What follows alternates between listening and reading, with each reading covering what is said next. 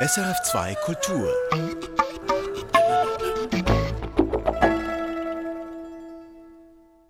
Herzlich willkommen zu Musik für einen Gast mit dem DJ und Produzenten Richard Dorfmeister.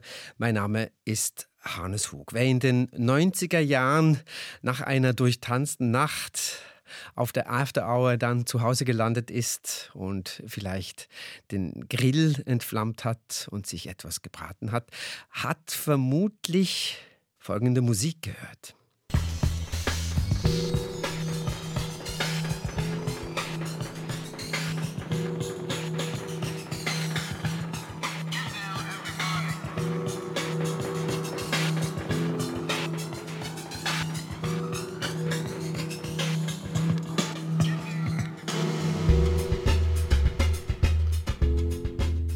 Bruder und Dorfmeister heißt das und war damals das, was man wirklich in Momenten der Ruhe äh, sich gegönnt hat in den 90er Jahren. Äh, Richard Dorfmeister, was haben Sie für Erinnerungen an diese Musik, an diese Zeit, an dieses Stück, wenn Sie das hören? Sehr gute Erinnerungen. Mhm. Also einerseits in der Entstehung und, und gleichzeitig in der Jetzt-Phase auch, weil wir die, den Track auch äh, in veränderter Form oft in, in unserem Live-Programm auch noch integrieren. Ich habe Ulex gerade einen, einen, Edit gemacht von Kraftwerk Music Nonstop mit High Noon zusammen, ja. weil sich die harmonisch ganz gut treffen. Und ist, so gesehen ist die Nummer immer noch einerseits relaxed, aber gleichzeitig auch tanzbar. Viele Menschen haben mir im Vorfeld der Sendung gesagt, aha, Richard Dorfmeister von Kruder Dorfmeister, von denen habe ich auch noch eine CD im Regal. Wie fühlt sich das an, wenn man Teil äh, der, der Wohnung wird, der Menschen, des Lebens? Wie fühlt sich das an, wenn man älter wird? Das kann man auch so fragen. Äh, ich habe das, glaube ich, schon vor 15 Jahren oder so, oder sind, sind schon, ist schon bei den Auftritten irgendjemand gekommen und hat gesagt, ja, meine Mami hat mir die Platte von dir gegeben, ich finde das super. Also der Generationswechsel, der ist ganz normal und äh, ist einfach Teil davon. Wir sind halt solche Maniacs, die, die mit der Musik halt so viel zu tun haben, wo das gar nicht in Frage kommt, dass man jetzt sagt, okay, ich will jetzt doch lieber was anderes machen oder so. Mhm. Sondern es war immer eine, Lebenszeit in, eine Lebenszeitinvestition sozusagen. Das Musik machen. Mhm. Also es war klar, dass Sie Musiker werden wollen, dass Sie das auch machen, von Anbeginn. Ja. Aha. Das ist eine kurze Antwort, weil Beziehungsweise die sagen, nein, ich hatte wahnsinnig nein, Streit also, mit meinen Eltern. Ja, aber es gibt natürlich so Leute, die wissen schon mit, mit vier, dass sie Feuerwehrmann werden. Mhm. Und äh, bei mir war es eher so durch das Umfeld nicht vorgegeben unbedingt, dass man Musiker wird, aber durch, die, durch den Freundeskreis und durch die, das Umfeld in, von der Seite her ähm, äh, war die Musik einfach so stark, dass das dann eigentlich der einzige Weg war. Sie haben jetzt das Umfeld erwähnt. Was war denn Ihr Umfeld, wo Sie aufgewachsen sind, Ihre, in Ihrer Kindheit, Jugendzeit? Also in der Kindheit war es halt sehr viel äh, mehr klassische Ausbildung mit Flöte, dann Querflöte und dann auch Jazzgitarre. Also da gab es schon diese Begeisterung und auch die Band mit Rupert Huber, die hieß Daily 9. Das waren dann schon die ersten Versuche. Das war so eine Kombination aus Also Rupert Huber ist Rupert Ihr Huber, jetziger Musikkamerad mit Tosca, mit mhm. dem Projekt. Da hören wir vielleicht später auch noch kurz genau. rein. Und äh, ja, da war das schon eine Art, eine Mini-Version von dem, was dann später gekommen ist. Wir haben dann bei den Live-Auftritten auch so Kassetten verkauft und äh, Hubert hat Saas gespielt, so, so eine türkische Gitarre mhm. und ich dann Flöte und Gitarre und so war das wie so eine Vorstufe davon. Und ähm, danach war es dann der große, sagen wir, Wendepunkt, war eigentlich dann, wie ich den äh, Peter Kruder dann kennengelernt habe. Und das war aber dann schon in diesem Umfeld in Wien, sehr beeinflusst durch Plattengeschäfte und so eine Art Szenerie mit Clubs und, und Record Stores. Und so hat sich dann das ergeben, dass man immer mehr in dieses Musikfeld reingerutscht ist, ohne zu planen, dass man jetzt großartig Musiker wird. Das war auch mehr ein, ein, ein, kein Lifestyle, sondern ein, wie sagt man, a state of mind. Ein, ein, ein Zustand, ein, ein Bewusstseinszustand. Bewusstseinszustand, genau.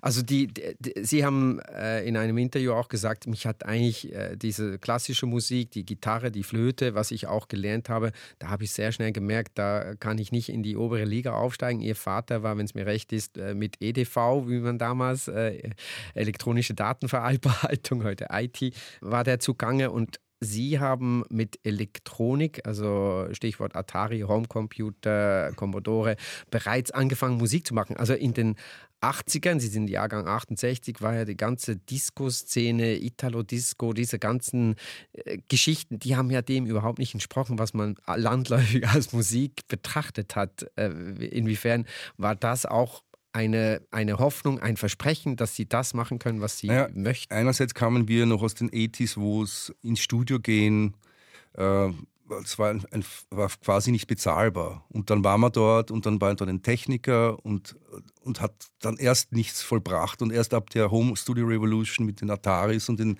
Archives auf sehr relativ günstigem Niveau da, also schwingbaren Niveau, war erst die Möglichkeit da, dass man was vorproduziert, bevor man vielleicht einen Tag dann ins Studio geht, das nochmal optimiert, aber meistens haben wir das dann auch am Ende daheim fertiggestellt mhm. und dann gemastern lassen.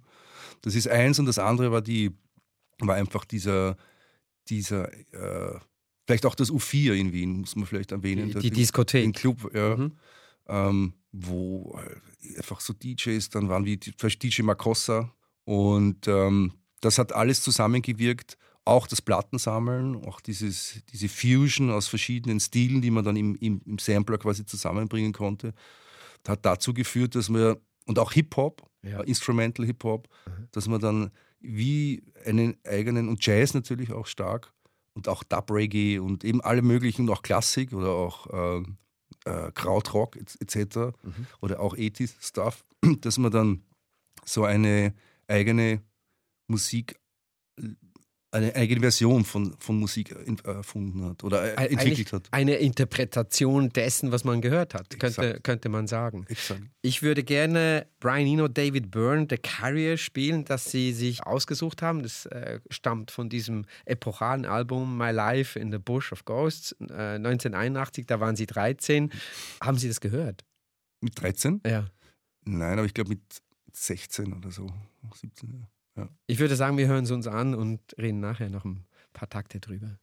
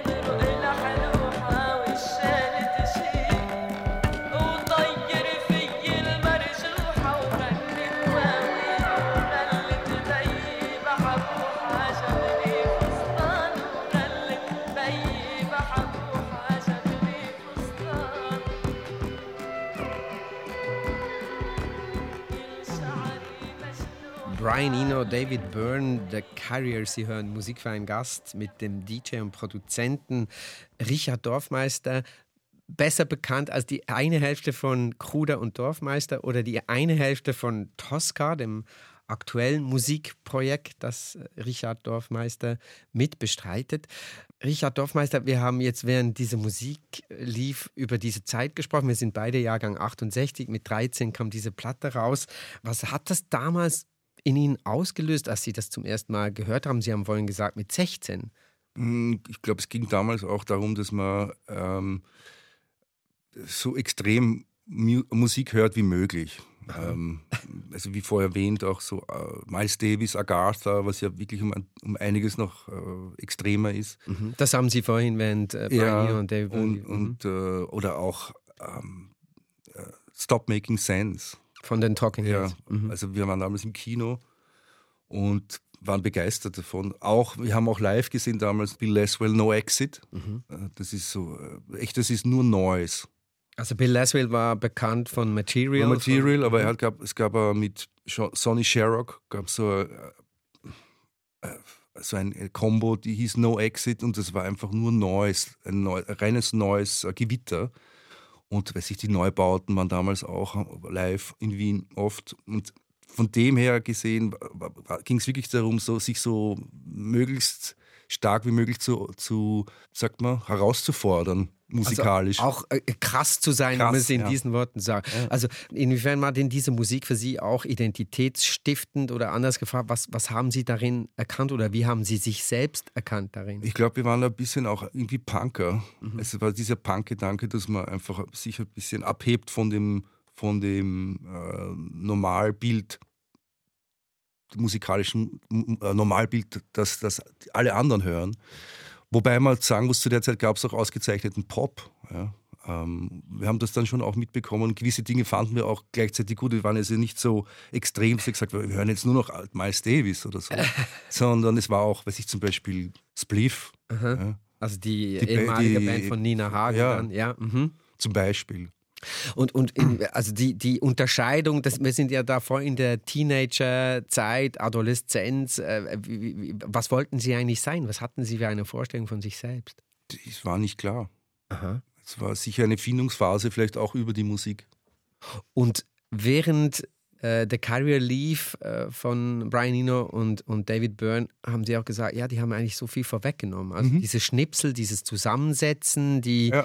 das muss schon auch ein, ein sehr prägendes Ding gewesen sein. Ich, ich bin eigentlich erst später auch drauf gekommen, dass das so ist. Wir haben das damals nur als Musik per se wahrgenommen, aber dass man äh, quasi mit einer damals mit den ersten, wahrscheinlich gab es schon ein Fairlight auch im Studio. Es gab Möglichkeiten, gewisse Sachen zu loopen. Also oder so ein Sampling. Ja, oder man, davor hat man einfach äh, mit zwei Revox-Bandmaschinen einfach mit die Bänder geschnitten und Loops gebaut. Das gab es ja schon viel früher auch, vor allem für Drums dass man so Loops baut oder man nimmt dann ganze Stellen auf, gibt die in den Loop und, und äh, wie bei der Nummer vorher äh, schwingt dann einfach äh, eine orientalische Stimme drüber, ja, weil sie halt zufällig im Damals hat man es wahrscheinlich gepitcht oder zufällig hat es gepasst, dass, man, dass die Harmonien stimmen. Mhm. Aber vom, vom Grundsätzlichen her ist das eigentlich recht ähnlich von dem, was wir dann gemacht haben. Also ein, ein Puzzle sozusagen. Genau. Bestehendes Neben neu zusammensetzen. Genau.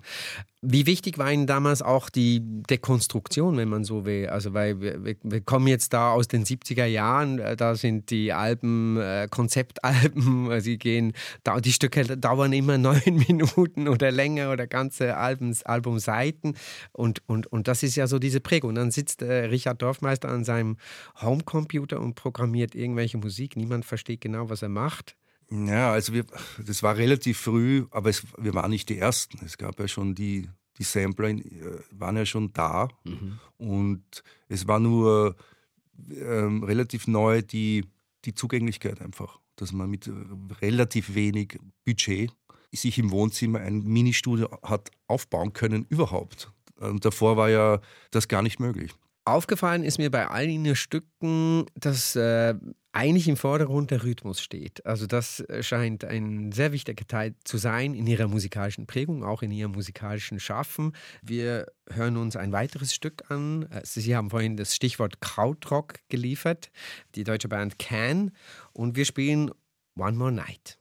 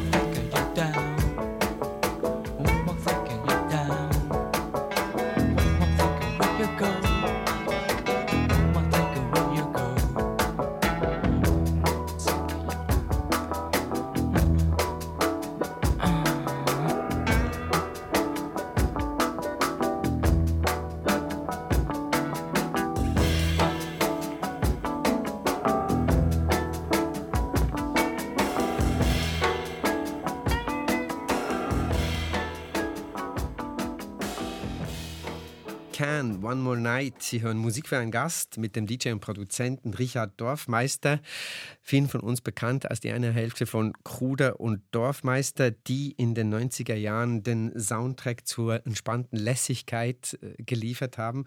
Richard Dorfmeister, Sie haben vorhin gezählt, sieben Vierteltakt äh, wird mhm. hier gespielt bei Can.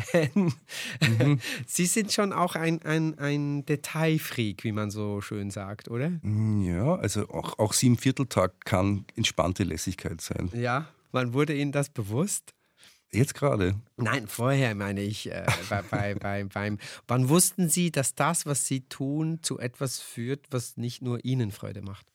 Spätestens ab dem Zeitpunkt, wo, wo wir gemerkt haben, dass die Leute einfach äh, gut reagieren auf das und, und, die, und äh, es ging einfach dann um mehr als, Platt, als um Platten verkaufen und irgendwelche oder irgendwo live spielen. Es geht mehr, ging mehr darum, um, um eine Art Gegenbewegung auch zu etablieren unterhalb dem normalen kommerziellen Denken, das aber trotzdem äh, kommerziell funktionieren soll.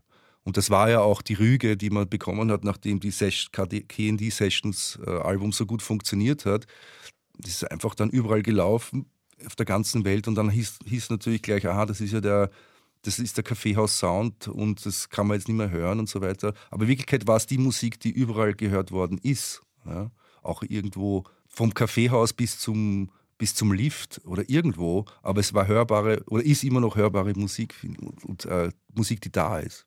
Die, die Benamsung des Stils hieß damals Downbeat. Daraus wurde dann eben der Begriff Lounge gezimmert, also so der, der Gegenpunkt zu der Trip-Hop. Trip-Hop. Das war ja so der Gegenentwurf zum schnellen, lauten Rave-Techno der, der 90er. Sie haben in einem Interview gesagt, ich habe in Wien ein ganzes Lager voll von diesen Chill-Out- und Lounge-CDs, wo eine Nummer aus unserem Labelkatalog drauf ist. Äh, ich kürze ab, aber ich stehe zu unserem Song. Wir haben sie nie in diesem Lounge-Kontext produziert, sondern wollten nur gute Musik machen. Sie haben da auch noch ergänzt, dass sie eigentlich dass es für sie ja keinen Sinn gemacht hat, Musik zu machen, die nur für sie äh, da sein soll. Aber hat sie das denn nie auch geärgert, wenn so viele Nachahmer dann auf den Plan kamen, die dachten, ja, wir können auch das und das zusammensetzen, dann klingt das auch wie? Nein, es war im Grunde ein, ein Kompliment immer. Es gab ja dann plötzlich auch ganz viele Bands, die mit und sich benannt haben, also Hook und und Hug und Söhne. Hug und Söhne. Gab es ja vorher auch schon, oder? Kühne mhm. und Partner oder mhm. weiß der Teufel. Mhm. Aber das hat ähm, mich nicht so oder hat uns dann eigentlich nicht so gestört. Kruder und Dorfmeister 1993 mit dieser EP dann auf, äh, gestartet, wo eben der High Noon Song, den wir vorhin gehört haben, nicht in einer remixten Version drauf ist und glaube ich noch drei andere Stücke. Es ging ja immer dann auch darum, machen Sie das jetzt endlich eine ganze Platte, aber der Erfolg ist über ihn eingebrochen oder sie sind, sie mussten dann ganz viele Remixe machen, also Neuinterpretationen von bestehenden Liedern, von Songs. Äh, da gab es äh, Anfragen von U2, da gab es Anfragen von Madonna, von David Bowie, von Depeche Mode. Sie haben einiges gemacht, vieles auch nicht. In, Im Nachgang haben sie immer gesagt, ja, äh, es war einfach zu viel. Wir konnten nicht alles machen, aber es wurde ihnen dann auch aus einer gewissen Arroganz ausgelegt. Wie kann man David Bowie einen Wunsch abschlagen oder U2? Äh, würden Sie immer noch? Ich vielleicht, also beim Peter wundert es mich besonders, weil der, der größte David also Bowie, Peter, Peter, mhm. David Bowie Fan der Welt ist. Mhm. Ähm, damals war es äh, vielleicht wirklich der, ein zu viel der Angebote und auch nicht die Zeit dafür, weil wir ja permanent auf Tour waren und äh, für einen Remix wochenlang äh, im Studio halt gehangen sind, um das so, so zu abstrahieren wie möglich vom Original. Und äh, das hat wirklich sehr lange gedauert und war relativ anstrengend, bis dann endlich fertig war.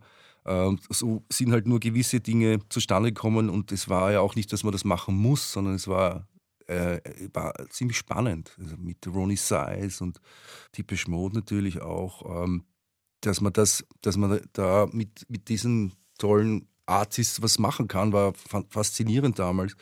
Und es war auch, es hat auch noch eine Wirkung gehabt irgendwo. Wobei in den Jahren, wo die Mixes rausgekommen sind, die sind ja meistens nur auf Vinyl erschienen, mhm. auf Platte für Spezialisten, DJs. Das war auch der Grund, wieso wir dann das zusammengefasst haben als KD Sessions, damit das nicht verloren geht. Also das ist nicht als Einzelnummern als, irgendwo. Genau, mhm. quasi zusammen. Es gab auch noch mehr Mixes, aber das war so eine Auswahl und die ist dann zusammen mit K7 in Berlin durch die Decke gegangen. Ja, es war vielleicht auch der richtige Zeitpunkt dafür. Und äh, plötzlich ist, ist, das ganze deutsche Feuilleton aufgesprungen und, und, dann hat's, ja, und dann hat sich die über England dann in die ganze Welt verbreitet und war dann sehr erfolgreich, die Platte. Und wie war denn das für Sie? Was, was haben Sie da empfunden? Endlich oder geschafft oder ist mir egal? Oder was genau ist mit Ihnen da geschehen? Als das so ein wahnsinniger Erfolg geworden ist, was das Sie war da machen. vorher schon relativ erfolgreich, aber dann ist der Stein richtig ins Rollen gekommen. Und das war natürlich auch nie so geplant in dem Sinne. Also es, war, es hat sich dann wieder mal wie oft so einfach ergeben und dann hat man erst angefangen, mit diesem Zustand zu, umzugehen. Ja, das ist eben der Unterschied, wenn man was perfekt äh, plant und dann weiß man, kann man sich schon auf, den, auf die Ergebnisse einstellen. wir sind quasi mitgestolpert mit dem. Ein schönes Bild. Ja. Äh, hat sich so auch angefühlt. Ich stolper. Nein, es war eine unglaubliche Welle. Also wirklich äh, kann man jetzt so schweren Worte fassen. Mhm. Können Sie sich an gewisse Dinge noch erinnern? Also auch, wie Sie aufgestanden sind, wo und was Sie dann gedacht haben, wie es weitergeht? Oder sind Sie einfach mitgeschwommen? Ich kann mich an gar nichts mehr erinnern, aber ich werde immer wieder erinnert von irgendwelchen Menschen, die, die mich erinnern. Wo sie gewesen sind ja, genau. was sie getan Ich meine, sie sind dann auf einen Schlag äh, rund um die Welt geflogen, haben da äh, aufgelegt, Konzerte gemacht, äh, Mixes gemacht ins Studio. Was hat sie da irgendwie auch am, am, am Leben gehalten, im, im, im besten Sinne?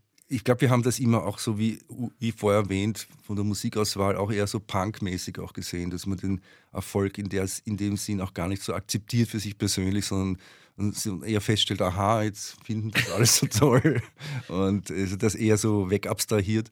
Und das war ja eine ganz gute Taktik. Hab, Sie haben das ja zu zweit erlebt, Peter Kruder und, und, und Sie, Richard Dorfmeister. In, inwiefern hat sich da auch eine, eine Freundschaft verdichtet, die sich ja dann auch phasenweise ein bisschen verlaufen hat und sich jetzt wieder, Sie haben sich wieder gefunden. Mhm. Also Sie haben mhm. ja auch, machen immer noch Sachen mhm. zusammen. Ähm, wie, wie, wenn man das zu zweit erlebt, dann kann man das ja auch teilen. Äh. Das ist generell so, dass es viel spannender ist und toller in, im all along, wenn man die Sachen mit jemand anderem erlebt. Also wenn man es nur immer selber äh, zelebriert, dann ist es eigentlich wie Schall und Rauch. Und, äh, mehr Rauch in dem Sinne. ähm, was man auch sagen muss, wir haben damals pre-Social Media Times auch bewusst ganz wenig äh, dokumentiert. Es war damals eigentlich Teil des Konzepts, dass man so wenig wie möglich Fotos hat und das äh, sich eher bedeckt hält, immer optisch, und ähm, sondern nur äh, Fotos rausgibt, die abgesegelt sind etc. Und dadurch fehlt uns eigentlich, es gibt schon ein paar Aufnahmen, noch ein paar Dokus teilweise, dem, die man im Netz finden kann, aber so wie jetzt, wo jeder äh, 17-Jährige schon das Buch geschrieben hat und die Doku schon vorproduziert hat, das war damals nicht so der Plan. Also auch äh, getragen von einer gewissen Unschuld, aber auch von einem, äh, ich sage mal, jugendlichen Leichtsinn oder, oder einer jugendlichen Unbeschwertheit, könnte man Sehr schon, unbeschwert, ja? muss man sagen. Und auch ähm, ein bisschen so die Helmut Lang-Taktik vielleicht auch. Mhm. der österreichische Designer. Ja, dass man nicht so sich preisgibt, immer sofort. Das war Ihnen auch wichtig, irgendwie ein, ein Geheimnis zu bleiben. Beispielsweise auf der Debüt-EP posieren Sie und Peter Kruder schwarz-weiß und sie sehen aus wie Simon und Garfunkel. Mhm. Also das war auch ein, ein Zitat. Wie, wie sind solche Dinge entstanden? Über einen Witz, also über einen Schmäh, wie man sagt in Wien. Mhm. Äh, weil der Peter hat mir damals eben äh, ein Fax geschickt mit dem und sagt, hey, du schaust aus wie Art Garfunkel. Und er hat das Buch beim Gerhard Heller, ein Fotograf, äh, das, dieses Cover entdeckt beim Gerhard Heller, der großer Jazz- und Plattensammler war. Und hat mir das geschickt. Ich habe die Platte auch gekannt, zufälligerweise über meinen Onkel. Und fand die auch ganz toll schon vorher. Und dann habe ich gesagt, ja, okay, lass uns was machen zusammen. Wir haben uns schon vorher gekannt und haben schon eine, was zusammen im Studio produziert gehabt. Aber das war eigentlich der, der Ausgang, also der Stepping Stone, wie man sagt. Ähm, für die Zusammenarbeit. Also es basiert eher auf einem, auf einem, auf einem Schmäh. Also du siehst aus wie Art Garfunkel, lass uns eine Platte machen, die nicht klingt wie Simon Garfunkel. Wir spielen nicht Simon Garfunkel, sondern Serge Gainsbourg und zwar Lola Rastaquer. Wie kam es zu dieser Wahl? Hm, vielleicht auch mal ein bisschen äh, zu zeigen, dass die, die breit gefächerten Inputs oder Einflüsse von damals äh, mehr waren als jetzt, äh, sagen wir, dass sie auf sehr breit gestreut waren.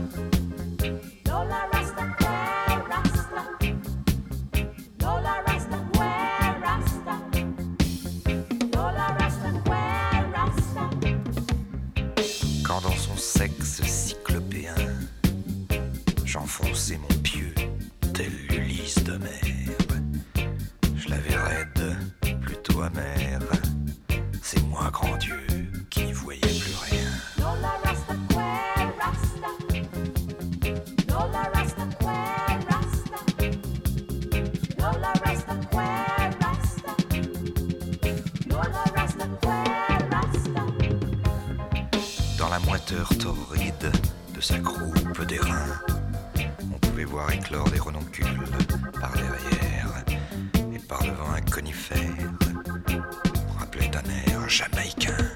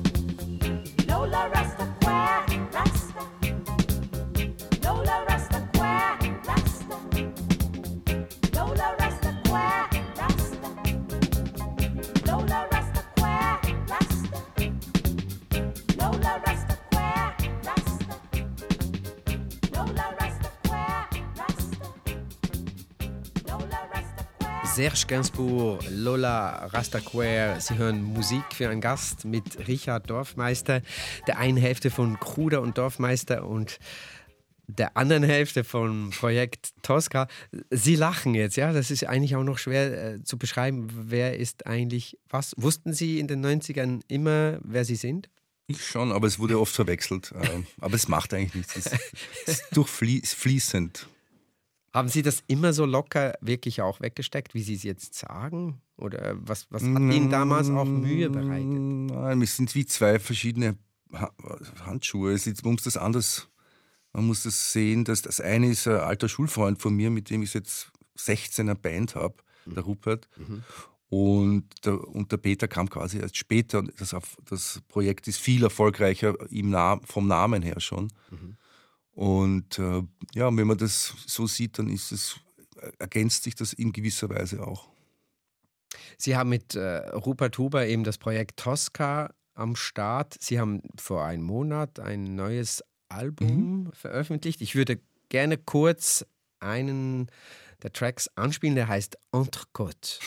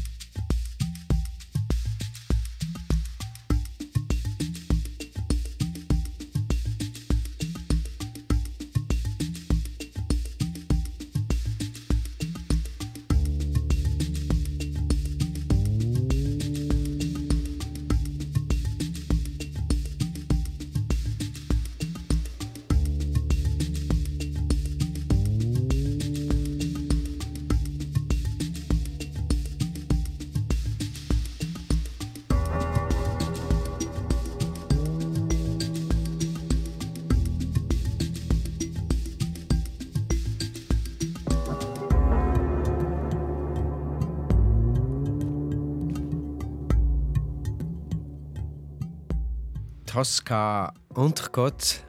Ja, ein, jetzt, man muss das ganz hören, weil eben. das ist. Ja, ja, eben.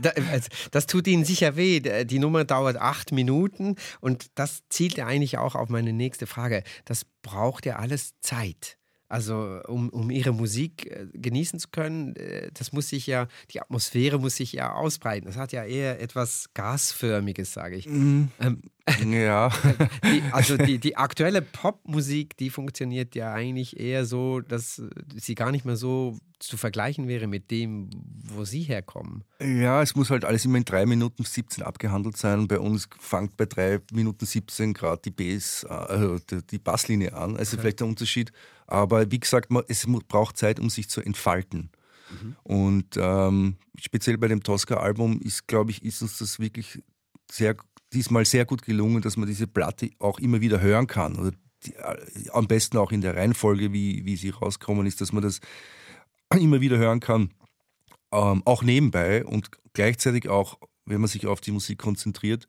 Und das ist, wieder mal hat sich so ergeben, es lässt sich nicht planen, sowas. Ja, ähm, und da sind wir jetzt relativ glücklich drüber, ja. Wir leben in einer sehr schnelllebigen Zeit, die Dinge ändern sich und, und, und vor zwei Jahren wurden wir plötzlich arg gebremst. Es würde Ihrem Stil, ihrem, Ihrer Musik sehr zu Pass kommen, aber Sie lachen. Es ich wollte gerade sagen, wir waren vorher schon abgebremst, aber ähm, Was brauchen wir eine Pandemie? Wir waren immer schon. Ja, das Problem bei der, bei der Viruskiste ist die, dass es mehr im Kopf ein Abdämpfer war. Und dadurch ist diese Vision, die man braucht, wenn man was produziert oder was macht, das ist dieser unterschwellige, eigentlich positive Gedanke, dass der weggefallen ist. Und das hat eigentlich dazu geführt, dass nicht sehr viel ähm, produziert worden ist, das brauchbar war, mhm. leider. Also auch von Ihrer Seite her? Mhm. Also ich, das ist ein Denkfehler. Man glaubt, man hat plötzlich die, hat ganz viel Zeit und, und äh, das wird dann und nutzt das, um ganz tolle Sachen zu machen. Das, dem war nicht so. Mhm.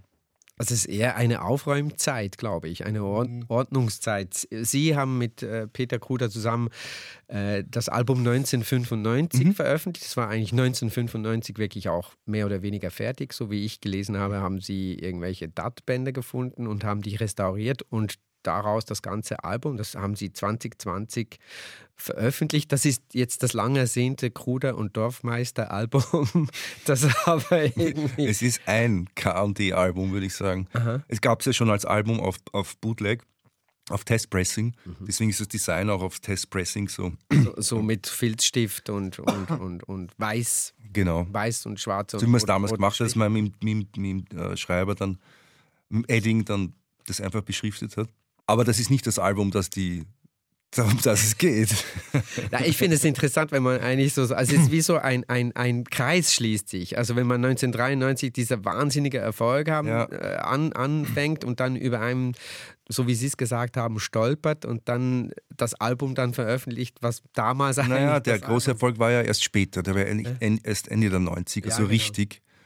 Und das Album war aber schon da, nur schien uns das 99 in einer Zeit, wo wo wir viel, es gab viel Drum and Bass, es war viel mehr Energie da und äh, das viele Touren und auch schien uns das Album nicht gut genug mhm. einfach. Nicht, also Sie, Sie ja. sind schon auch sehr streng gewesen. Es schien uns nicht gut genug für als Album zu veröffentlicht zu werden. Und jetzt war es eher so eine Komplettierung. Und jetzt ist man drauf gekommen, dass, dass es doch nicht ganz so schlecht war. Mhm.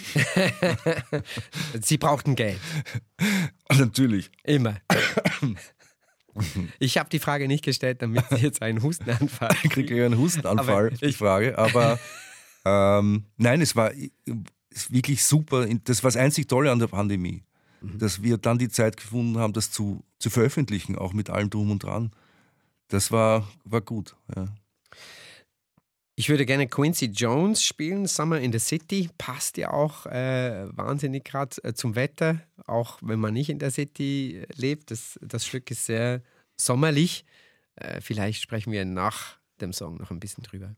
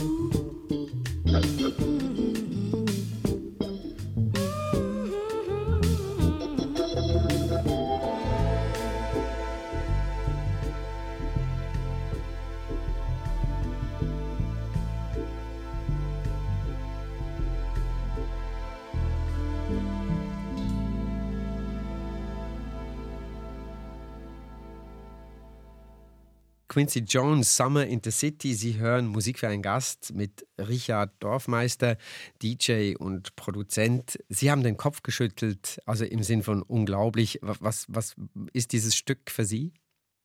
ich muss immer Nightmares, Nightmares on Wax denken. Also die englische. Wie, wie sehr er das einfach abgekupft, einfach, einfach nur gestohlen hat und gecuttet mhm. ähm, und gar nichts dazu gemacht hat. Und es war eigentlich sein Hit vom Nightmares Guy. Aber egal, die Nummer ist so wahnsinnig toll aufgenommen und so, ist so am Punkt und passt auch so gut für den Sa Sommer und ist ja eigentlich eine uh, Loving Spoonful Nummer, oder? Summer in the City, oder? Ja, Joe Cocker hat die auch ich gemacht. Auch, ja, ja. Urviel, also es ist, also, ich glaube, er hat sogar den Grammy bekommen für den Summer, der Quincy Jones. Und, und Quincy Jones, das bringen ja viele Menschen mit anderen Musikern zusammen, namentlich mit Michael Jackson und so weiter und so fort. Äh, das ist ja eigentlich ein Jahrhundertproduzent, wenn man so will oder zumindest ja auch an dieser Schnittstelle von Jazz und, und The Dawn. Ja, zu, äh, zu Pop.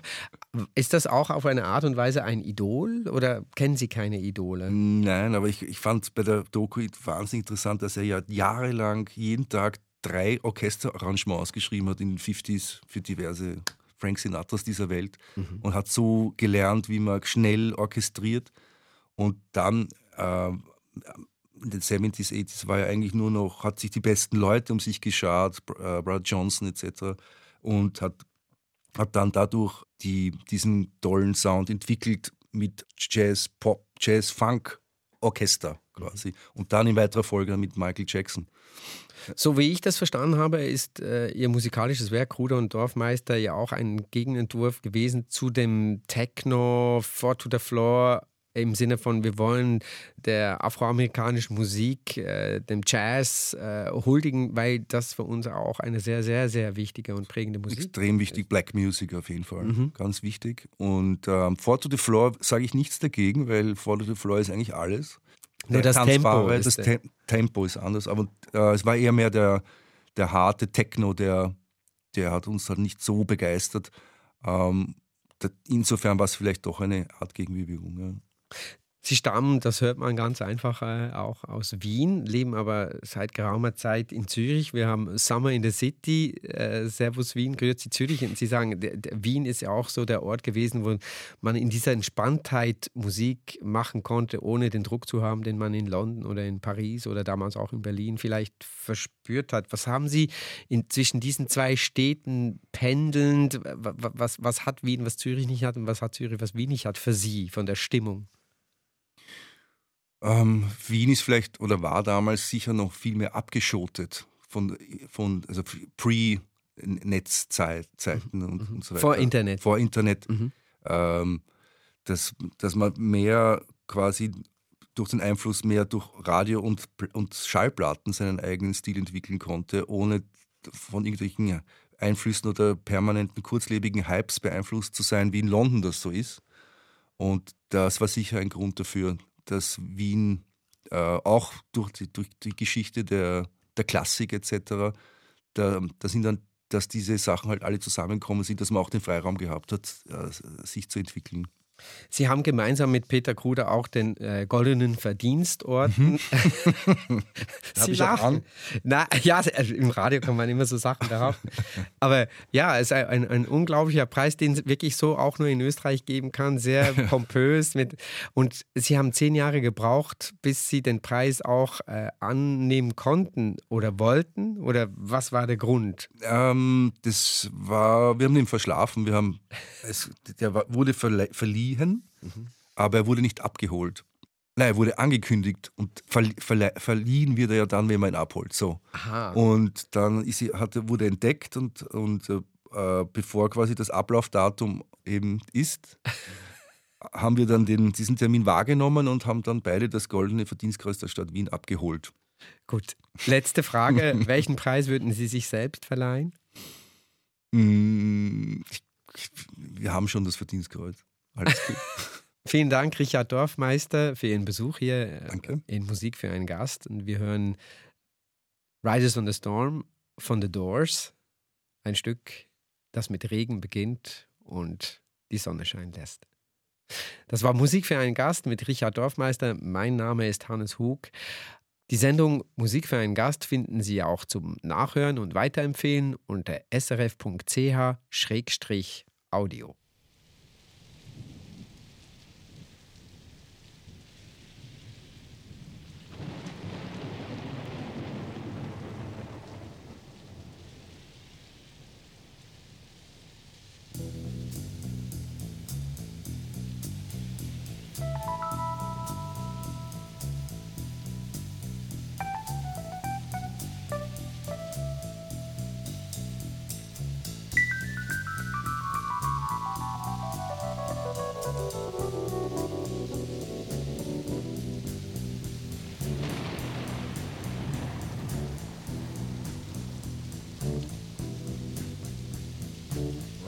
Riders on the storm.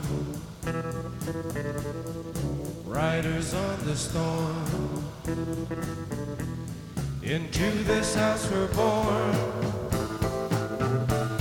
Into this world we're thrown.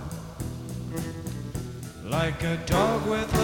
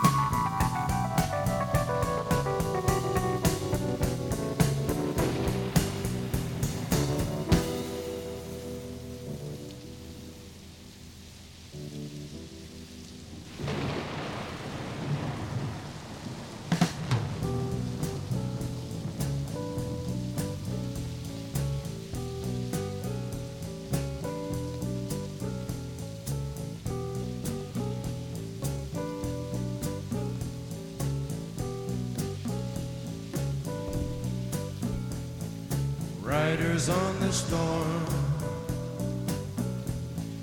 Riders on the storm.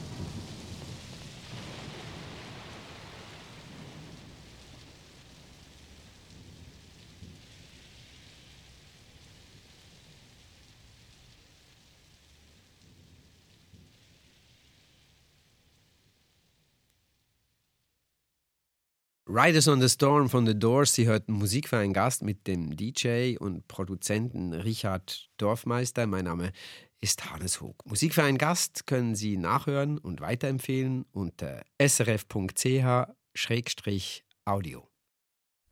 Erfahren Sie mehr über unsere Sendungen auf unserer Homepage srf.ch-kultur.